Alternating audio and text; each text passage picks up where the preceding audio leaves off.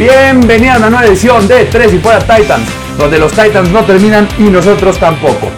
Te recuerdo, mi nombre es Alberto Romano y me puedes encontrar en Twitter como Beto Romano M. También en la cuenta oficial de arroba 3 y fuera Titans. Dale seguir a estas dos cuentas para que estés actualizado al 100% en español sobre los Tennessee Titans.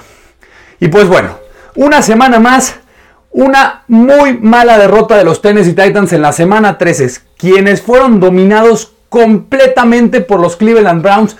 Y aunque el marcador fue un poco ajustado al final y quedó 41 a 35 en la derrota, esto no refleja para nada lo que pasó en el partido.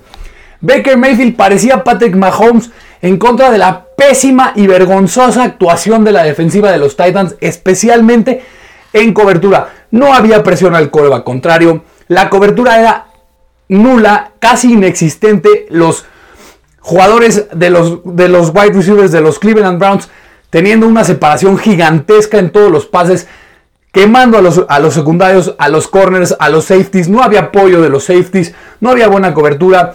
Los linebackers permitiendo corridas constantemente de Nick Chubb. En, en general, una muy, muy mala actuación de los Tennessee Titans. Lo que deja a los Titans con récord de 8 y 4 y ahora se complican un poco sus aspiraciones para ganar la división AFC Sur.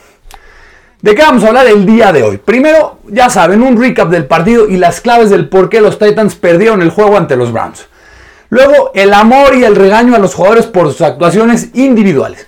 Luego les quiero platicar un poco sobre mi preocupación con la defensiva y por qué es tan problemática y por qué ha tenido una actuación tan mala. Para finalizar, cómo quedan parados los Titans en la pelea por playoffs y un resumen rápido de la FC Sur. Así que vámonos con el recap de la semana 13, en la que los Tennessee Titans fueron derrotados por los Cleveland Browns por marcador de 41 a 35. Primero el recap del partido. Los Cleveland Browns hicieron una gran declaración ante la NFL, llegando a Nashville y dominando absolutamente a los Tennessee Titans. Aunque el marcador realmente no refleja eso al final del día, ya que quedó 41 a 35. Los Titans se cavaron un hoyo enorme muy temprano en el partido, gracias a una defensa muy suave y un comienzo ofensivo pésimo. El quarterback Baker Mayfield comenzó encendido, lanzando dos touchdowns rápido en el encuentro para que los Browns empezaran a dominar. Antes de que te pudieras instalar en la televisión para ver el juego, Cleveland ya tenía una ventaja de 17 a 0. El quarterback Ryan Tannehill tardó hasta el segundo cuarto para poder generar que las cadenas se movieran. Tannehill encontró al wide receiver AJ Brown para una gran ganancia por el medio. Luego encontró al wide receiver Corey Davis en la siguiente jugada para cortar la ventaja de Cleveland. Sin embargo, una cobertura perdida y muy mal hecha cortó ese progreso de Tennessee de inmediato.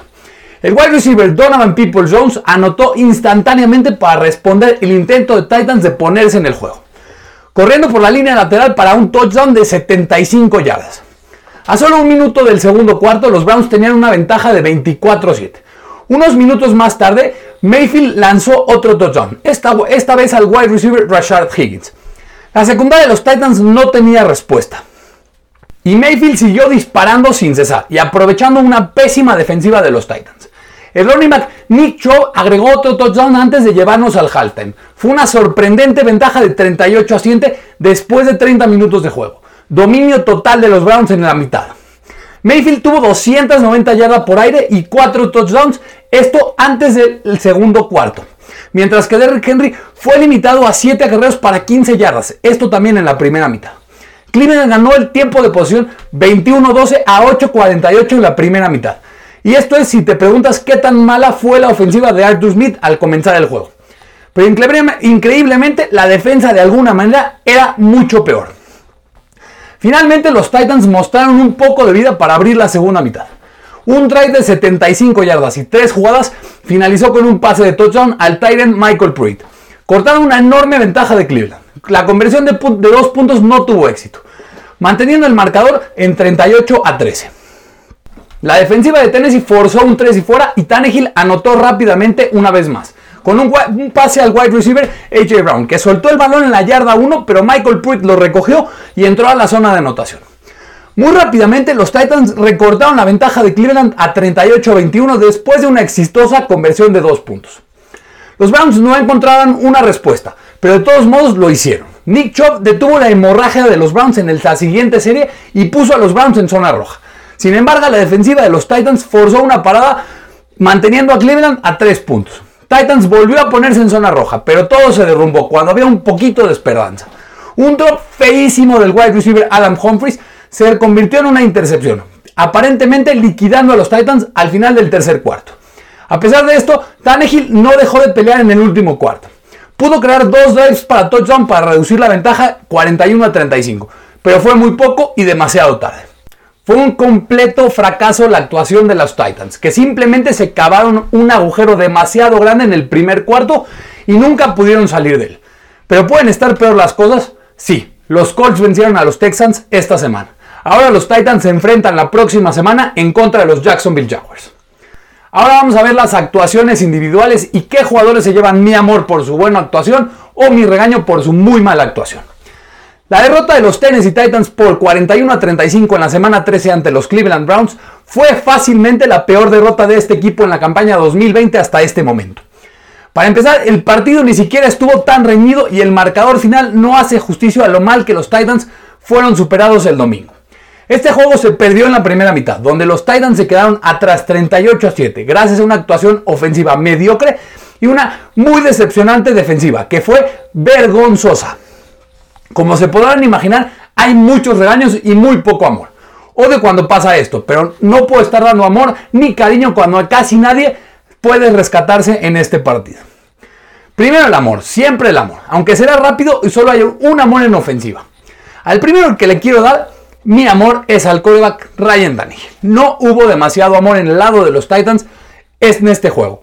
Pero Tannehill es uno de los que se lo merecen. Terminó con 389 yardas en 29 de 45 pases, con 3 touchdowns y una intercepción que realmente no fue al 100% culpa de Ryan Tannehill. Podría haber tenido un día mucho mejor si sus receptores no hubieran dejado caer pases por todo el campo. A Tannehill también le quitaron otro posible touchdown cuando AJ Brown perdió el balón en la yarda 1. Estos números no solo son de garbage time. Este fue un partido difícil para sus compañeros, pero fue una excelente actuación de Tannehill. Y si Ryan Tannehill se lleva el amor, el que más se lo merece, sin duda, es el wide receiver Corey Davis. Esta para mí fue el mejor juego de Davis como profesional, que fue eclipsado por la derrota de los Titans y la pésima actuación del equipo. Pero fue uno de los únicos puntos brillantes para Tennessee.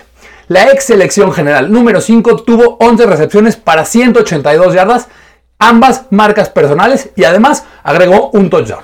Con esta impresionante actuación, Davis ahora tiene 801 yardas en la temporada y está a solo 90 yardas de su marca más alta de su carrera en una sola temporada. También parece encaminado a superar las 1000 yardas por primera vez en su carrera con cuatro juegos restantes en la temporada regular. Davis está haciendo ruido para que tal vez sea renovado este offseason cuando nunca se hubiera pensado esto al principio de la temporada. Dos amores rápidos de mi parte son para el running back Jeremy McNichols y al Titan Michael Pruitt. McNichols tuvo solo 5 oportunidades para 17 yardas en este juego, pero anotó el primer touchdown de su carrera en el último cuarto. Eso es algo muy importante para un jugador como McNichols, que ha viajado mucho durante su carrera cambiando de equipos constantemente. Y Pruitt, en su primer juego de regreso después de estar fuera los últimos tres, Pruitt anotó un par de touchdowns, uno en una recepción de 22 yardas y otro en una recuperación de balón suelto después de que Brown perdió el balón en la línea 1 de la yarda de los Cleveland Browns. Hace ratito dije que solamente era un amor en ofensiva, pero era solo es amor en ofensiva. Nadie en la defensiva se lleva mi amor y con eso pasamos a los regaños, que son casi todos en defensiva después de la pésima actuación de la defensiva. Vamos a los regaños de la semana 13 y esto es feo, de verdad preocupante. Las últimas semanas les he mostrado mi amor a la defensiva, pero esta semana regresaron a la realidad de ser una muy mala unidad. Y es sin duda el regaño más fuerte de esta semana. Esta fue una demostración absolutamente abismal de la defensa de los Titans. Por supuesto, esta unidad no recibió mucha ayuda de la ofensiva en la primera mitad. Pero ver a otro equipo con una ventaja de 31 puntos después de dos cuartos es más que imperdonable. Y la parte más frustrante es que el ataque por tierra de élite de los Browns tuvo poco que ver con esto. En cambio, fue Baker Mayfield y el ataque aéreo los que abrieron y aniquilaron a la defensiva, quien tuvo 290 yardas y 4 touchdowns en los primeros dos cuartos. Estos números son simplemente inaceptables. Mayfield tenía todo el día en el bolsillo gracias a que el pal rush de los Titans realmente no existía. El mariscal de los Browns lanzó 33 veces, pero no fue capturado ni una sola vez y los Titans solamente consiguieron un hit de coreback. Además de esto, la cobertura en la secundaria fue atroz. Los wide receivers de Mayfield tenían una cantidad obscena de espacio entre ellos y los defensores de los Titans en varios pases completos. El normalmente estable cornerback Brian Borders fue quemado por dos touchdowns, uno de los cuales fue de 75 yardas, donde no tuvo ayuda por parte de los safeties. Tennessee también hizo un par de penalizaciones muy feas por rudeza innecesarias. Una del defensive lineman Jeffrey Simmons y la otra del linebacker Rashawn Evans. Justo cuando esta defensa comienza a dar pasos en la dirección correcta, retrocede completamente. Esta situación no está ni cerca de arreglarse y es muy preocupante. El jugador que peor jugó en toda la defensiva del domingo fue el cornerback Brian Borders y se llega a un regaño fuertísimo. Uf, después de ser una agradable sorpresa durante las últimas cuatro semanas, Borders fue quemado por los Browns. La peor jugada fue el touchdown de 75 yardas para Donovan People Jones, que aprovechó que Borders tenía una cobertura muy agresiva y también permitió otro touchdown de 18 yardas a Rashad Higgins. Tampoco fueron solo esas jugadas. Borders fue atacado regularmente por Baker Mayfield y el juego aéreo de los Browns. Eso no lo convierte en un mal jugador, pero tiene limitaciones y esas salieron a relucir el domingo.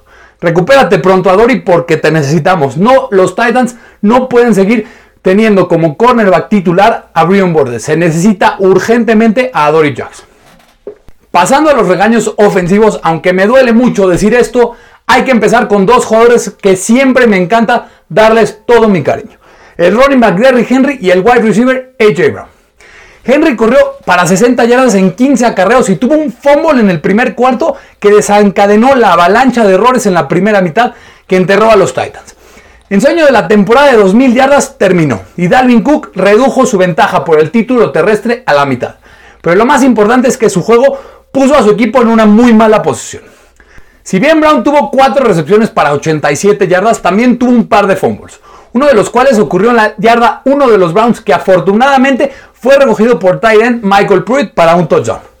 Además de eso, Brown tuvo un muy mal drop en un pase largo de Ryan Tannehill. Los drops y ahora los fumbles han sido un problema para él últimamente. Otro receptor con regaño, Adam Humphries. Humphries había estado out las últimas cuatro semanas con una conmoción cerebral, pero su regreso a la acción no era lo que probablemente él tenía en mente. El receptor, quien usualmente es muy confiable, hizo que un pase de Tannehill le rebotara en sus manos y llegara a los brazos de un defensor. Esto le costó a los Titans un first and goal perdiendo 41 a 21 con más de 5 minutos para el final del tercer cuarto. Si los Titans anotaban en ese drive, existía una posibilidad real de que el último cuarto hubiera sido un poco interesante. Terminó con solo una atrapada para 9 yardas en un día que Tannehill lanzó 45 pases. Por lo que tampoco fue una solo una mala jugada. Un día para el olvido para él. El último regaño quiero darle a todo el staff de coach. La defensa de los Titans parecía que no estaba lista para que los Browns lanzaran el balón en este juego. Como lo, demuestra la gran cantidad de espacio con el que los receptores de Cleveland tenían sobre lo de los Titans. Quienes estaban dando la secundaria mucha, mucho espacio en protección. Que es un problema que ya vimos en la semana 10 en contra de los Colts. No hay duda de que uno de los problemas que tiene esta defensiva es el coach, que es entre el head coach Mike Bravel y el outside linebacker coach Shane Bowen.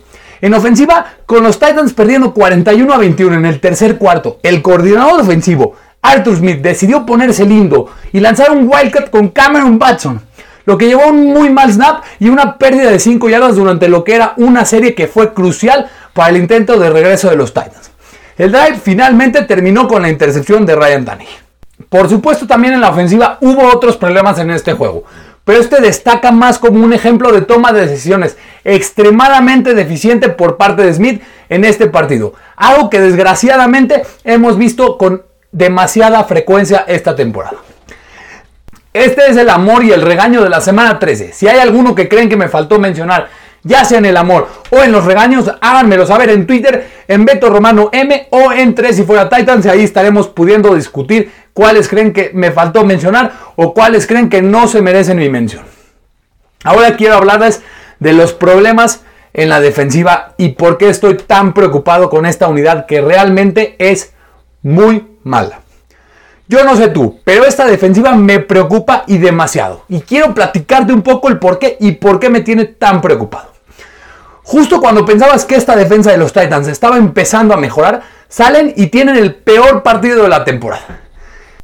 Impresionantes actuaciones consecutivas en victorias sobre los Ravens y los Colts dieron algo de esperanza de que esta defensiva había mejorado.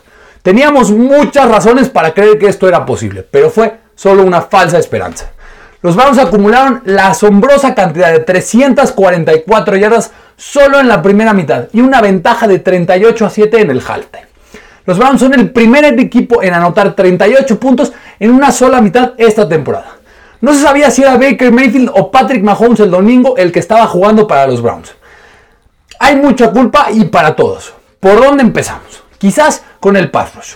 Los Titans no registraron ni un sack. Mayfield fue golpeado solamente una vez durante el juego. No es la primera vez que este equipo pone un gran cero en la columna de sacks esta temporada y probablemente tampoco será la última vez. El outside linebacker Harold Landry continúa en el campo durante casi todos los snaps defensivos. Sin duda está afectando su eficacia. Antes de que comenzara la temporada, el staff de coacheo habló sobre mantener a Landry más fresco este año después de una gran carga de trabajo la temporada pasada. Esto no ha sucedido, gracias a la pesadilla en el offseason que fue el outside linebacker Vic Beasley y el decepcionante outside linebacker Jadavion Clown, que ahora está fuera toda la temporada y probablemente terminará su carrera con los Titans con cero capturas. Landry ha tenido que jugar casi todas las semanas y todas las jugadas consecutivamente todos los snaps. Los outside linebackers Derek Robertson y Torshare Skipper continúan operando como segundo y tercer rusher del equipo, pero difícilmente son jugadores que deberían de estar en el roster ni siquiera. Arreglar este grupo tiene que ser una prioridad número uno en este verano y el general manager John Robinson tiene que hacer algo y mucho, mucho mejor que el offseason pasado. Hablemos un poco de la secundaria. Brian Borders se ha convertido rápidamente en un favorito de los fanáticos en, los últimos, en las últimas semanas. Pero el domingo parecía más el jugador de Practice Squad que era hace unas semanas, quien fue quemado rutinariamente en cobertura este domingo. También se dio dos pases de touchdown en cobertura. Borders ha hecho algunas cosas bien últimamente y no debemos de olvidarnos de eso ahora, pero sus limitaciones salieron a la vista el domingo en contra de los Browns. Leí algunas opiniones que decían que Borders debería de mantener su trabajo cuando Dory Jackson regrese de su lesión. Esto es simplemente ridículo. Si tenías esta opinión, espero que ahora te des cuenta de lo absurdo que es esto. Y Jackson se ubicará de inmediato en la alineación inicial cuando esté listo para regresar. Y con mucha razón. Jugadores como el safety Kevin Byard, el safety Kenny Vaccaro, el linebacker David Long, el linebacker Will Compton y el linebacker Rashan Evans también estuvieron horribles el domingo. Evans no solamente tuvo una, sino dos penalties antideportivos. Los linebackers habitualmente eran engañados con el play action y permitían que los wide receivers de Cleveland se abrieran de par en par detrás de ellos en rutas cruzadas.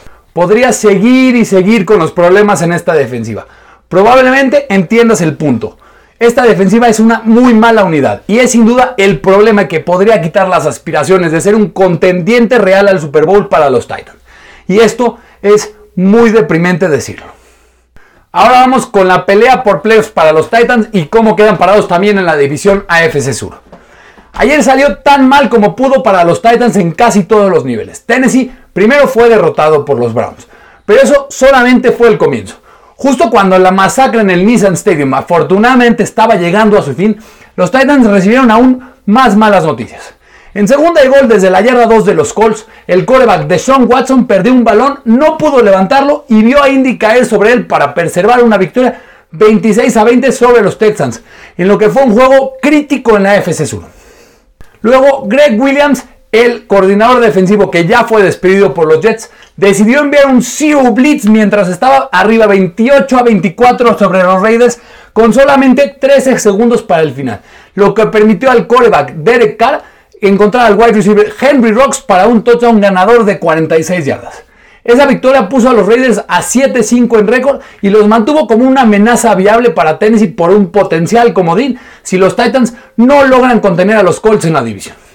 Mientras tanto, los Patriots dominaron a los Chargers y pusieron su récord en 6 y 6, declarándose como contendientes en el comodín. Miami ganó para poner su récord 8 y 4 en contra de los Bengals y los Jaguars desperdiciaron la oportunidad de vencer a los Vikings. perdiendo en overtime, manteniendo sus esperanzas de conseguir a Trevor Lawrence y quizá que Trevor Lawrence esté en la división AFC Sur. Básicamente todo lo que podía salir mal salió mal este domingo. Entonces, veamos cómo quedan parados los Titans en la carrera por el título de la división y en la carrera de comodines o sembrados de la AFC. Los Titans y los Colts ahora están empatados con récord de 8 y 4. Pero los Titans actualmente tienen el desempate gracias a su récord en la división de 3 y 1, mientras que el de los Colts está en 2 y 2. 538 le da a los Tennessee Titans un 63% de posibilidades de ganar la división. Esta bajó del 87% que había antes de la derrota de esta semana. Pero aún están calificados como los favoritos para ganar la FC Sur. El juego de la semana 14 podría ser crucial para ganar el criterio de desempate ante los Colts. Tennessee puede llegar a 4-1 en la FC Sur si gana en Jacksonville y lograría al menos un empate en el desempate de récord de la división. Esto significaría que una derrota de los Colts ante Houston en la semana 15 o Jacksonville en la semana 17 les daría a los Titans el desempate seguro en contra de los Colts en el criterio de desempate de récord divisional. El siguiente criterio de desempate de la NFL es el récord en contra de oponentes comunes. Y ese desempate se decidirá el domingo por el enfrentamiento de los Colts y los Raiders. Ese es el único oponente no común que queda para estos dos equipos. Si los Raiders vencen a los Colts, lo que obviamente sería algo bueno para los Titans en general, significaría que los Colts ganarían el desempate si terminan en el mismo récord general y el mismo récord de división que Tennessee. Si los Colts vencen a los Raiders, ese desempate quedaría cerrado como un empate, empujando al siguiente desempate, que es el récord de la conferencia. Los Titans están actualmente 6 y 4 en la FC mientras que los Colts tienen solamente un récord de 4 y 4 en contra de la conferencia. Esto podría cambiar dependiendo de los resultados en las próximas 4 semanas. Obviamente, pero ahora mismo los Titans están bien armados y se tiene que usar estos desempates. Claramente es absolutamente crítico que los Titans puedan ganar en Jacksonville, quienes todavía están jugando duro y ha estado a la par en contra de dos contendientes de playoffs en las últimas dos semanas. Si no lo hacen, se darán el control de la división a los Colts, independientemente de si Indy vence a los Reyes. Ahora bien, así está la pelea por el wildcard.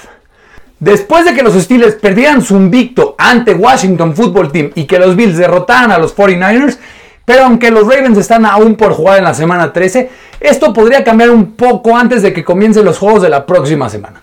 Pero esto dará una buena idea de dónde están las cosas en este momento. Sembrado número 1, Steelers con récord de 11 y 1. Sembrado número 2, Chiefs con 11 y 1. Bills número 3 con 9 y 3. Sembrado número 4, Titans 8 y 4. Sembrado número 5, Browns con 9 y 3. Sembrado número 6, Dolphins con 8 y 4. Sembrado número 7, Colts con 8 y 4. Sembrado número 8, Raiders con 7 y 5. Sembrado número 9, al momento Ravens con 6 y 5. Sembrado número 10, Patriots con 6 y 6. El control tanto del tercer puesto de los playoffs es extremadamente volátil en este momento, con 7 equipos de la AFC con récord de 8 y 4 o mejor. Otro récord de 9 y 7 para los Titans simplemente no será suficiente para llegar a postemporada este año. Sin embargo, la semana 14 será una semana determinante en el panorama de los playoffs de la AFC, con enfrentamientos entre los Colts y los Raiders, Dolphins y Chiefs, Browns y Ravens. Y será una semana muy importante para que se establezca un poco la clasificación de los playoffs. Los Titans permanecen en buena forma en general para llegar a los playoffs a pesar de la derrota en contra de los Browns. Pero el juego de esta semana en contra de Jacksonville es simplemente un must win. Perder un juego de división contra un equipo con récord de 1 y 11, incluso si este equipo está jugando decentemente en este momento, pondría a los Titans en un lugar donde necesitarían la ayuda de otros equipos durante las últimas tres semanas para ganar la división, dependiendo de los resultados de otros enfrentamientos. Incluso podría eliminarlos del comodín por completo en la semana 14, dejándolo en busca de ayuda para llegar a los playoffs en las últimas tres semanas. Si los Titans quieren demostrar que son de verdad, necesitan ganar a Jacksonville y tener el control sobre su destino para ganar la división o pasar como equipo de wildcard a los playoffs. Y así llegamos a la finalización de un nuevo episodio de 3 y fuera Titans, donde hablamos sobre el recap de la semana 13 en la que los Tennessee Titans fueron dominados por completos en el Nissan Stadium en Nashville por los Cleveland Browns por marcador de 41 a 35. En este episodio hablamos primero del recap y cuáles fueron las claves para la derrota de los Titans. Luego el amor y el regaño por las actuaciones individuales, buenas o malas, de los jugadores de los Titans. Luego mi preocupación personal de por qué esta defensiva es tan mala y está teniendo una actuación tan vergonzosa en esta campaña 2020. Y para finalizar, cómo quedaron parados los Titans en la pelea por puestos de playoffs en el wildcard o en la pelea por la división AFC Sur. Muchísimas gracias por escucharme. Te recuerdo, mi nombre es Alberto Romano. Si te podría pedir un favor gigantesco, dale suscribir, dale compartir, dale descargar este podcast en tu plataforma preferida de podcast, dale un review positivo en Apple Podcast. Sígueme en Twitter como Beto Romano M o en la cuenta de arroba 3 y fuera Titans. Te vuelvo a recordar, mi nombre es Alberto Romano. Muchísimas gracias por escucharme, porque los Titans no terminan y nosotros tampoco. Tres y fuera. Hola, soy Rudy Jacinto, creador de Tres y Fuera. Si te gustó el programa de hoy, suscríbete a este y otros podcasts de la familia Tres y Fuera. Tres y Fuera NFL, Tres y Fuera Fútbol, Tres y Fuera de tu equipo favorito y claro, el canal de Tres y Fuera YouTube con videos todos los días. Porque si tu equipo existe, Tres y Fuera lo cubre.